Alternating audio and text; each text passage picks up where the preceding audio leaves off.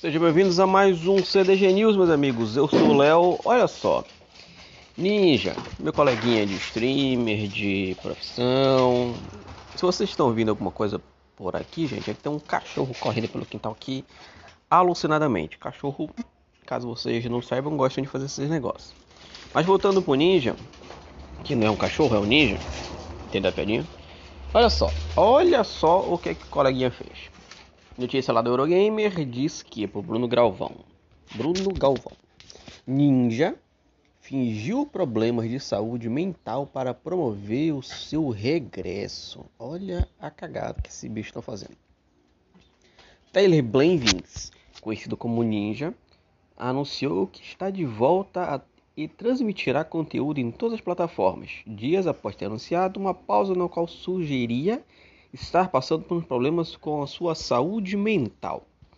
Na semana passada, a Ninja anunciou que estava de uma pausa e não sabia quando voltaria.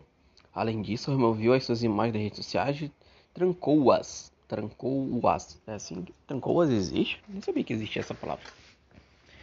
Por uma que dizia simplesmente: utilizador não encontrado. Não, aliás, muitos acreditaram que Ninja estava a passar por um desgaste e cansaço mental, o famoso burnout. Mas não se tratou de um problema de saúde, mas sim de uma manobra para que dar o que falar. Agora, voltou a estar em todos os lados, desde o Instagram, YouTube, Twitch, Facebook e até no TikTok, que eu particularmente não gosto. Como seria de esperar, enquanto os fãs aplaudem seu rápido regresso à sua boa saúde mental, Outros criticam-no por usar problemas reais para manobrar, manobras publicitárias e possível impacto que isso poderá criar para quem está realmente passando por dificuldades. Bancada em Ninja. Através das redes sociais, estão a fingir críticas ao comportamento do ninja e descrever como estúpida e desnecessária. A crise psicológica que infligiu especialmente porque muitos da comunidade passam por problemas mentais e usar isso como ferramenta de marketing, mas o que resta seria um integrante, intrigante plano.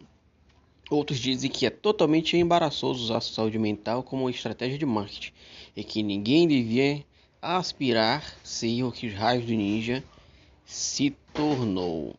Cara, independente da saúde no caso da saúde, no caso da doença que ele tenha dito falado, do motivo, tem muito jeito de você né, se promover, galera. Paga. Assim, se ele tem dinheiro que só, paga e aí o próprio Instagram, Facebook, todas as redes sociais vai mostrar de pra tudo quanto é canto. Querer criar uma empatia com as pessoas por causa de uma doença. Ai, gente, eu tô passando mal. Ah, voltei, tô melhor. Eba, tudo bem, que bom você voltou. Mas você não tava mal, né? Não acho eu, qualquer pessoa de bem, decente, com um pouquinho de miolo na cabeça, vai saber que isso não é lá essas coisas para se fazer, né? Mas tá aí que a galera vai ter esse cara aparentemente tem muito mais fã do que hater, talvez, acredito eu.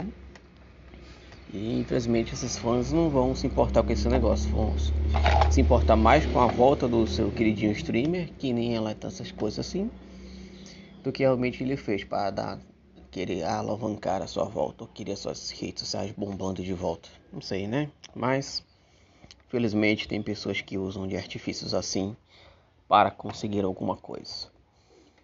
Essa é a notícia de hoje. Não é tão boa, não é legal, vamos dizer assim, mas serve de alerta aí para você que de repente está passando por isso. Busque ajuda, busque alguém. Você não está sozinho por mais que seja é, meio que intuitivo de você querer ficar só e tal, mas procure alguém, não ficar sozinho numa, nenhuma situação assim não é legal. Beleza? Qualquer coisa, se você está gostando do nosso conteúdo, procura por Clube do Game ou na sua rede social preferida, que sempre vai ter muita coisa durante o dia todo para vocês. Beleza? Que papai te abençoe todos vocês e tchau.